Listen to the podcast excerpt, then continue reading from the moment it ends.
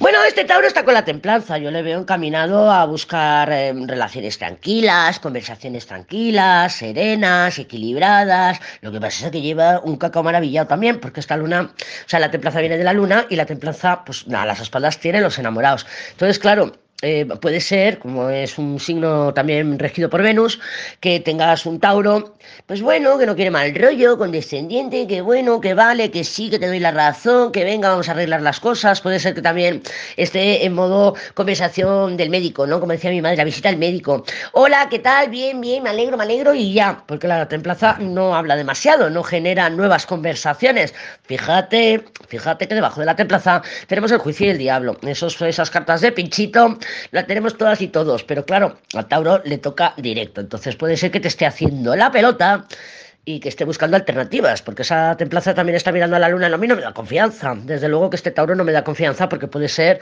que esté a tres o cuatro conversaciones, por decirlo así, a ver por dónde atina, porque es que ese emperador tiene ganas, tiene ganas que le pica, ya te lo digo yo, y el emperador son todos.